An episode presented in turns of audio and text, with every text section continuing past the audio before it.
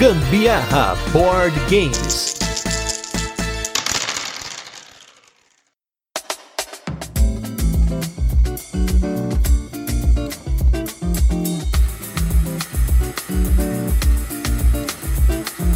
Você é bom em ritmo? Em karaokê, joguinho de dança, Guitar Hero, porque hoje é o dia de você ver se realmente você é bom no ritmo também em jogo de tabuleiro. Eu sou a Carol Guzmão. Eu sou Gustavo Lopes e esse é mais um episódio do Gambiarra Board Games, o seu podcast sobre jogos de tabuleiro que faz parte da família de podcasts Papo de Louco. E no episódio de hoje nós vamos falar sobre o jogo Dracar Tum Tum. Mas antes, como de costume, a gente vai fazer aquele resuminho de como o jogo funciona, depois a gente tem curiosidades e por fim, as nossas experiências com ele. Primeiramente, queria agradecer nosso mais novo apoiador aí, Maicon Fox. Um abraço aí pro Maicon, que agora é apoiador da nossa campanha do Gambiarra Board Games lá no Catarse. E se você ainda não apoia o Gambiarra Board Games lá no Catarse, não deixe de apoiar para você ajudar a gente a produzir esse podcast. Em segundo lugar, nós temos nossos destaques da semana. Dois jogos aí que a Carol escolheu pra gente jogar e um jogo que em breve vai ter review aqui no podcast. Os jogos que a Carol escolheu pra gente jogar recentemente foi o Iunu e o Pocket Mars. Iunu é um jogo lá do B do B do B, ele foi um Kickstarter muito antigo. Ele é um jogo de cartas no qual você tem uma sociedade lá do Egito e você usa cartas para poder fazer alguns set collections. Essas cartas têm uma dinâmica estranha porque ele tem um dado de quatro lados que, dependendo do valor do dado, você faz algumas ações. É um jogo extremamente esquisito, mas eu acabei pegando ele nas minhas andanças, essas procuras por card games diferenciados. É um jogo bem legalzinho, mas sinceramente assim, é um jogo que eu não tenho tanta vontade de jogar. Eu acho ele muito bonito, os dados dele são muito bonitos, né? Esses dados parecem pirâmides mesmo, mas assim, é um jogo que, sei lá, eu não sei explicar. Acho que em dois jogadores especialmente, ele é um pouco sem sal pro meu gosto. Mas eu acho que com mais pessoas talvez a gente poderia testar para ver como que ele funciona. É, aqui ele, ele roda de um jeito meio insosso mesmo aqui em casa, porque a gente não fica muito naquela de roubar a carta do, do amiguinho, porque tem possibilidade disso, mas a gente acaba que não utiliza muito dessas, até porque parece que o jogo... Você tem como bloquear também isso, Também né? é possível, mas acontece que o jogo, eu tenho a sensação de que ele passa muito rápido e que se você fica utilizando das suas ações para fazer os bloqueios ou para roubar a carta, você acaba perdendo um,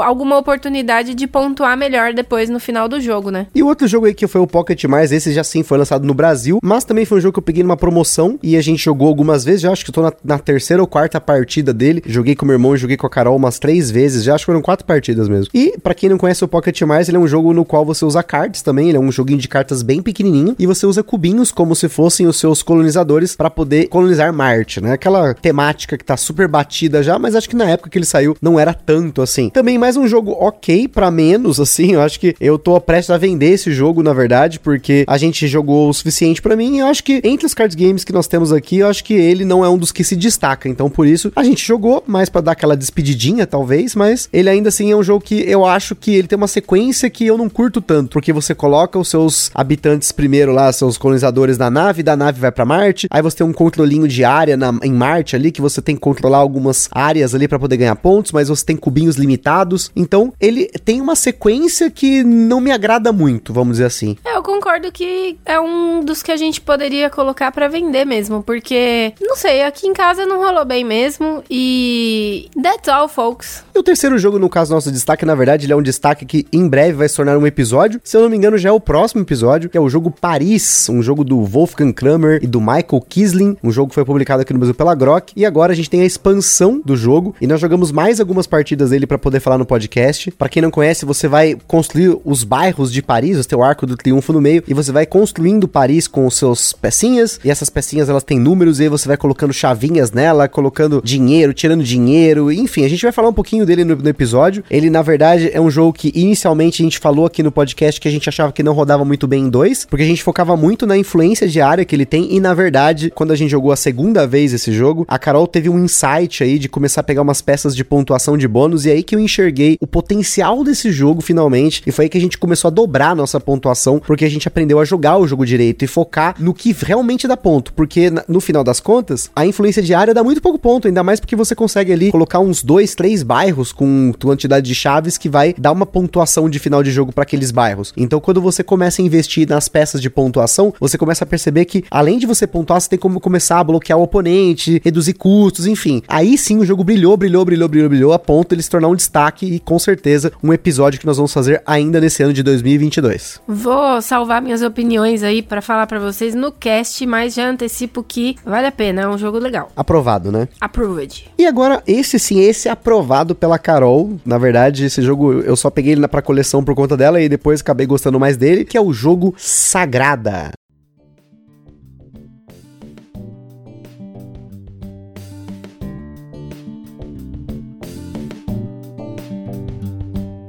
Sagrada foi o nosso episódio número 118, um jogo lançado aqui no Brasil pela Galápagos Jogos, de 1 a 4 jogadores, no qual os jogadores vão fazendo seus vitrais, né, de uma igreja ali, da Sagrada Família, utilizando dados coloridos. Se você não conhece um pouco sobre o jogo, volte aí para você ouvir no nosso episódio número 118. Ele é um jogo que não só a gente tinha tido uma experiência inicial legal e ruim, a gente já contou aqui por conta dos caras roubando lá no BGSP, mas a gente também teve muitas experiências depois do episódio. A gente continua com o jogo na coleção e jogando muito, porque ele é um jogo que para eu e a Carol jogar leva o que uns uns 15, 20 minutos, dá muito rápido, né? Ah, sim, e eu curto pra caramba esse tipo de jogo. Tipo carnavalesco, tipo Airport Rush, assim. Acho muito legal esses jogos com dados, assim. E fica tudo muito lindo na mesa também, tudo bem coloridão, né? Com certeza. Então, ele chegou a esgotar na época, não sei se ele voltou, ia ter expansão, enfim. Eu não, não estou acompanhando realmente o que, que a Galápagos está trazendo para ele aqui no Brasil, se é que ela tá trazendo alguma coisa extra para ele, mas se ainda tiver o Sagrado no mercado, a gente recomenda como um jogo abstrato bacana, ele é um jogo bonito, ele é um jogo rápido de jogar, tem bastante coisa para você variar o jogo, porque são várias cartas que formam as janelas, e você também vai ter até a disposição dos dados, como eles são sorteados, roda muito bem em dois jogadores, em quatro jogadores eu já acho ele um pouco demorado, mas jogaria, eu toparia jogar, joguei inclusive em 2020, a última vez em quatro pessoas com meu irmão e com a Cristina, que é a esposa dele, né? Então fica aí a dica para vocês do Sagrada para vocês ouvirem o nosso review retrô. Mas agora vamos com um jogo recente, esse jogo que a gente pegou recentemente lá com a TGM, um jogo de ritmo, coisa que dificilmente a gente vê em jogo de tabuleiro, gente. Você que tá nos ouvindo, eu quero que você coloque nos comentários jogos com ritmo em jogo de tabuleiro. Quero ver isso aí porque hoje nós vamos falar do Dracar Tum Tum.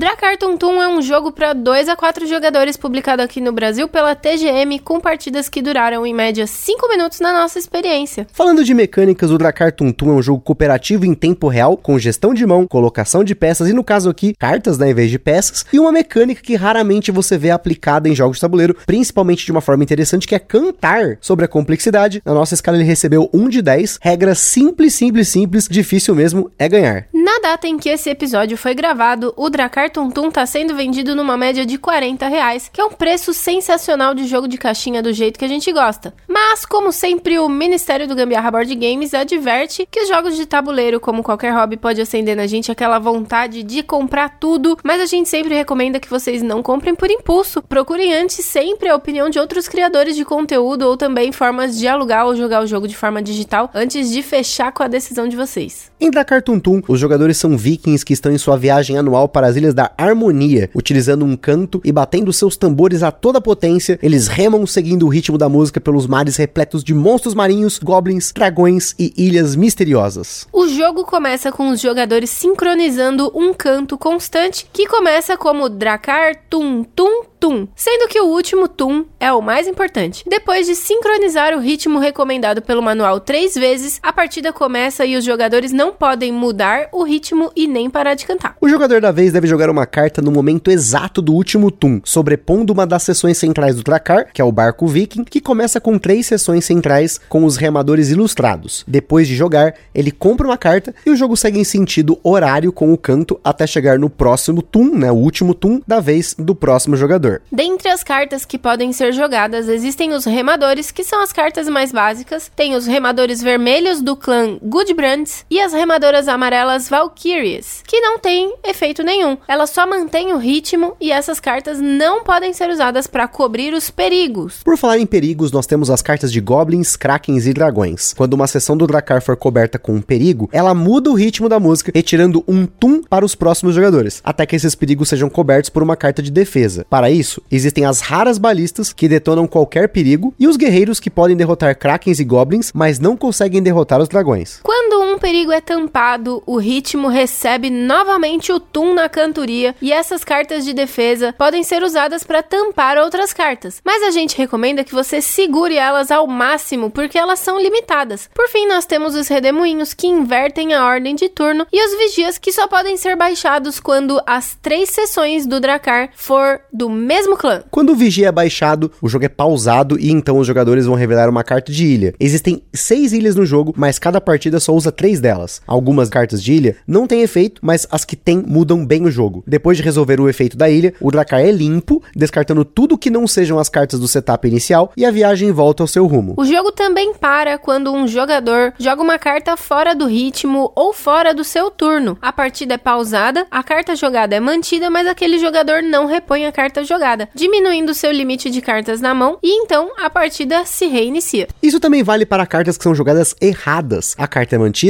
o jogo é parado, o jogador fica sem uma carta na mão e então voltamos ao ritmo normal. O jogo termina em derrota se existirem apenas perigos nas seções centrais do Dracar, caso as três ilhas não forem descobertas e o monte de compras se esgote ou se por acaso um jogador ficar sem cartas na mão por punição. Para vencer no Dracar Tum Tum, os jogadores precisam descobrir as três ilhas e esgotar o monte de compras. E antes da gente continuar, queria comentar aqui sobre os nossos parceiros aqui. Em primeiro lugar, a Acessórios BG, empresa sensacional que faz overlays, playmats e muita coisa boa para os jogos de tabuleiro. Acesse aí www.acessoriosbg.com.br. Em segundo lugar, nós temos nosso evento parceiro que é o Board Game São Paulo, que normalmente acontece no último sábado de cada mês lá na Omniverse, que fica aqui em São Paulo, no bairro do Brooklyn, mas excepcionalmente em dezembro não acontece no último final de semana, porque geralmente o último final de semana ou é Natal ou é Ano Novo. Então, fique esperto nas datas lá nas redes sociais do Board Game São Paulo. Em terceiro lugar, nós temos a nossa loja parceira que é a Bravo Jogos, tem excelentes condições de preço e frete para você comprar seu jogo de tabuleiro. E se você utilizar o cupom Gambiarra na Bravo, você ainda ajuda o Gambiarra Board Game sem gastar um centavo adicional. E temos a nossa loja Aroma de Madeira, que é especializada em acessórios em madeira, jogos em madeira e muito mais. E se você usar o cupom Aroma de Gambiarra, você ainda ganha desconto quando você fizer uma compra lá. E se você apoia o Gambiarra Board Games lá no Catarse, você ainda tem desconto extra na Bravo Jogos, você concorre a cupons mensais na Aroma de Madeira e na Acessórios BG, além de poder participar desse podcast maravilhoso. E não se esqueçam de seguir a gente lá no nosso Instagram, que lá a gente compartilha as fotos dos jogos que a gente fala por aqui, principalmente o jogo da semana. Lá também a gente compartilha as fotos das jogas da galera que marca a gente nos stories. Lá vocês conseguem falar com a gente, perguntar alguma coisa, mandar sugestão e até fazer parceria. E se você curte o nosso conteúdo, compartilha nas redes sociais. E não se esqueça de avaliar a gente lá no Spotify, no iTunes ou nas plataformas que você ouve o Gambiarra Board Games.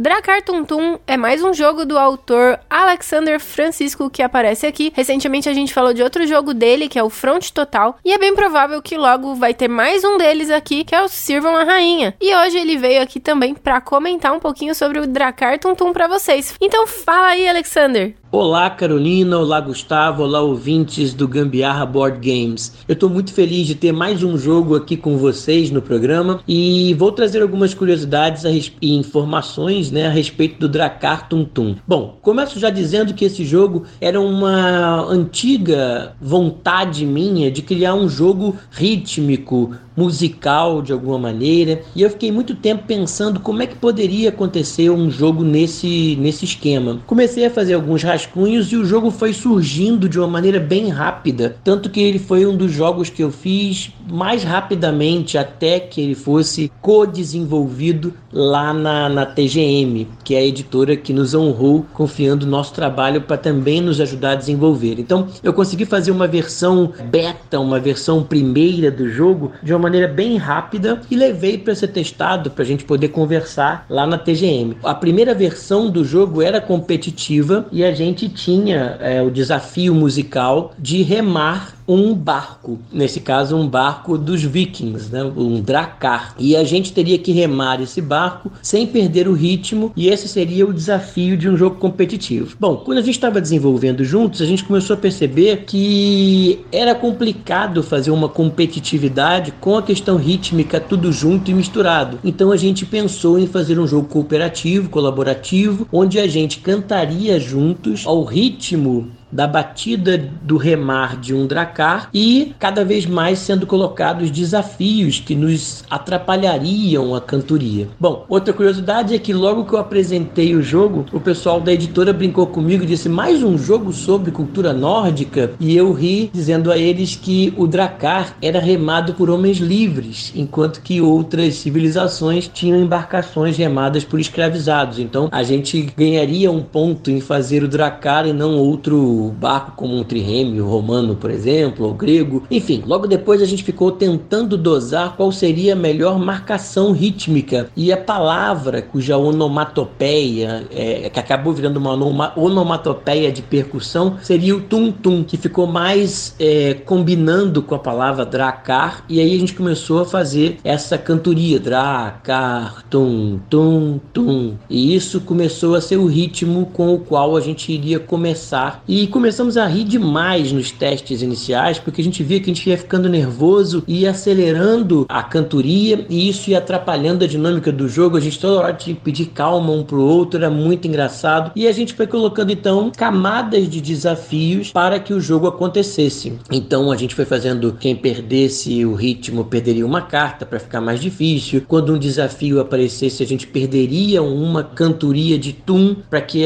ficasse com a, a, o tempo melódico e, e rítmico mais rápido para que a gente pudesse descer uma carta logo, que também traria uma dificuldade. Depois pensamos no redemoinho, enfim. E aí nós todos juntos, né, eu e a TGM, acabamos por lapidar o jogo que está hoje produzido e com muita alegria. Uma outra curiosidade bem interessante foi que o jogo foi aprovado pela Rocket Lemon, que é uma editora, uma produtora lá da Espanha. E ele então foi o, o, o meu primeiro jogo licenciado para exterior e com muita alegria a gente vê que ele está alegrando também a espanhóis atravessando o Atlântico, né? E a gente ficou bem feliz exatamente de ver que o jogo tomou essas proporções e realmente ficou bem mais engraçado quando a gente vê Dracar, tum, tum, tum cantado com timbre espanhol. Enfim, essas são algumas das curiosidades do Dracar Tum Tum. Como eu disse, foi um jogo que a gente fez bem rápido, mas conseguimos, juntamente com a TGM, desenvolvê-lo de forma a ficar justinho com o que a gente queria. E o desafio tá aí para quem consegue chegar nas três ilhas. Então, boa cantoria para vocês e remem, remem, remem muito. Obrigado, gente. Existe uma variante para os clãs no Dracar Tum Tum que já vem com o jogo que é uma carta dupla de tocador de tambor que fica no final do navio. A carta padrão é cinza e essa carta tem um lado vermelho e um amarelo. Você escolhe como quer começar. Com ela em jogo, o Vigia só pode ser baixado se as cartas do meio do Dracar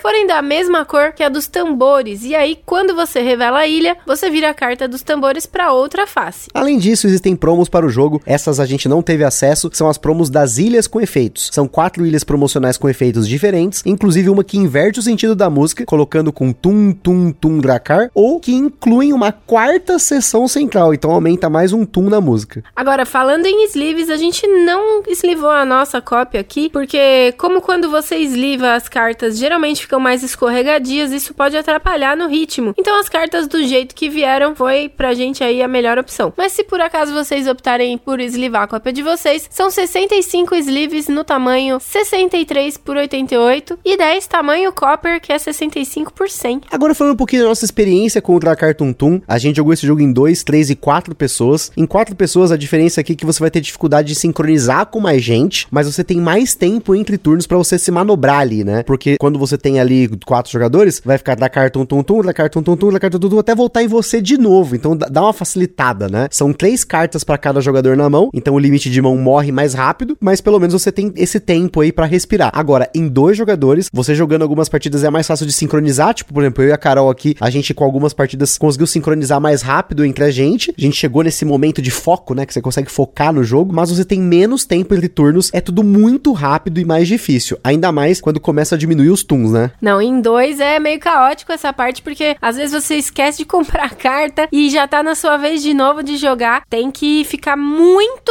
alerta para não fazer nada errado, porque senão você acaba no fim ficando sem carta na mão e aí é perigoso, né? Que aí não, não tem jeito. Mas assim, a, as nossas primeiras partidas foram desastrosas, gente. Foram desastrosas. A gente tava primeiro em quatro pessoas. Tava eu, Carol, a mãe dela e a Gabi. E, gente, a gente não tava conseguindo acertar absolutamente nada. A gente não tava entendendo nada. Começava o Dracar, tum, tum, tum, daqui a pouco já tinha um errando, era remador em cima de perigo, era ritmo que tava errado, então foi muito difícil a gente começar a jogar. Depois em três jogadores a gente jogou um pouquinho melhor, mas nós só conseguimos ganhar esse jogo uma vez, acho que de 12 partidas que a gente fez, e foi em dois jogadores. Então a gente conseguiu finalmente, né? Pelo menos estamos fazendo esse cast tendo vencido, mas foi uma muito difícil, né? Bem difícil. Não, outra coisa que é difícil pra caramba é, sei lá, na, no desespero ali você jogar carta de uma coisa que não tem nada a ver, assim, tipo um guerreiro que não consegue derrotar aquele monstro. Pelo menos para mim aconteceu isso várias vezes e aí eu ficava sem poder comprar a carta. E isso dificulta ainda mais, te dá menos opções do que jogar, né? A única coisa aqui, né, sobre a regra do erro, né, que a Carol comentou, quando você erra, a gente explicou lá no comecinho, quando você erra, você simplesmente deixa do jeito que tá e aí você só deixa de comprar carta. Eu ainda acho que o jogador que errar, por exemplo, jogar um remador em cima de um dragão, ele não deveria ser punido apenas perdendo uma carta de limite da mão. Eu acho que a carta tinha que ser descartada e o jogador, além disso, perderia o limite. Claro, se ele jogou um remador em cima de um perigo ou um guerreiro em cima de um dragão. Imagina que tematicamente o cara morreu ali sem derrotar o perigo. Podia ser uma exceção aí, uma regra avançada talvez, porque se a gente fosse levar isso ao pé da letra no caso do vigia, se ele fosse jogado antes da hora, ele deveria voltar pra mão e o jogador deveria descartar outra carta como punição por queimar essa largada. Eu acho que ele poderia ser um pouquinho mais punitivo, mas eu acho que a gente que já tá indo além, porque como a gente ganhou uma vez, a gente começou a ganhar confiança aqui, já tá no, opa, pera aí. Porque senão você acaba fazendo isso de propósito, perto do final do jogo, sei lá, não tá vindo nenhuma carta para poder derrotar o dragão, uma balista. Você vai lá, tá com o remador, ah, errei. Então é uma forma de você conseguir us usar uma, um exploit no jogo. Por isso que eu acho que deveria ter uma punição, a carta ser descartada, mas enfim, não é assim que funciona a regra do jogo. Sério, eu achei sensacional esse jogo. Eu nunca tinha tido contato com um jogo que envolvesse música assim, né? E eu achei isso muito legal. Lembra um pouquinho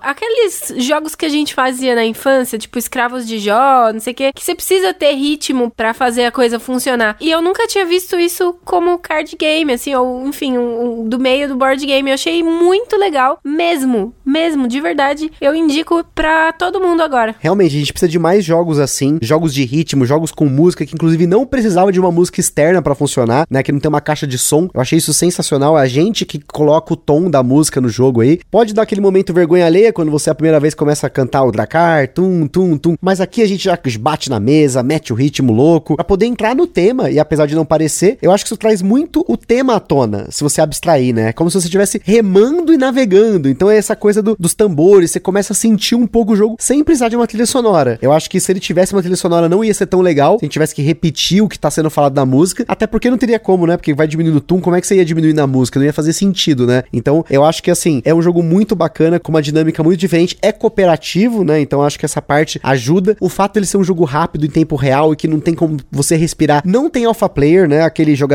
que vai ficar falando, faz isso, faz aquilo, não tem como fazer nada. Ele não sabe o que você tem na mão, ele só sabe que você tá jogando ali e não pode nem parar de cantar, né? Isso que é legal. O cara não pode nem dar palpite porque ele tá cantando da carta do ele cala a boca. Olha só que bacana. O jogo cala a boca do alpha player, gente. Então, se você quer um jogo cooperativo que não tem alguém para palpitar, tá aí o Dracar Tum Tum. Além disso, um jogo rápido, você vai jogar ali em 5 minutinhos, 10 minutinhos no máximo ali, e ele é muito portátil, então ele tem todos os elementos de um jogo que a gente pode facilmente recomendar. Só não recomendaria se você não gosta de cooperativo e se você não tem muito essa coisa de querer brincar com o ritmo, né, de poder cantar e jogar cartas, né? Pode ser que não seja um jogo para você, mas sem dúvida, a gente curtiu muito aqui o Dracar Tum Tum, uma das grandes surpresas pra gente da editora TGM. Minha dica é: bate o pezinho. Você vai ter sucesso em não errar. E se você for músico, jogue com um metrônomo para poder brincar com a galera que não tá acostumado com isso, né? Esse negócio de ficar batendo o ritmo, né? Mas é isso aí, pessoal. Espero que vocês tenham gostado de mais um episódio, de mais uma recomendação de jogo. Aquele forte abraço e até a próxima. Valeu, galera. Tum, tum, tchau.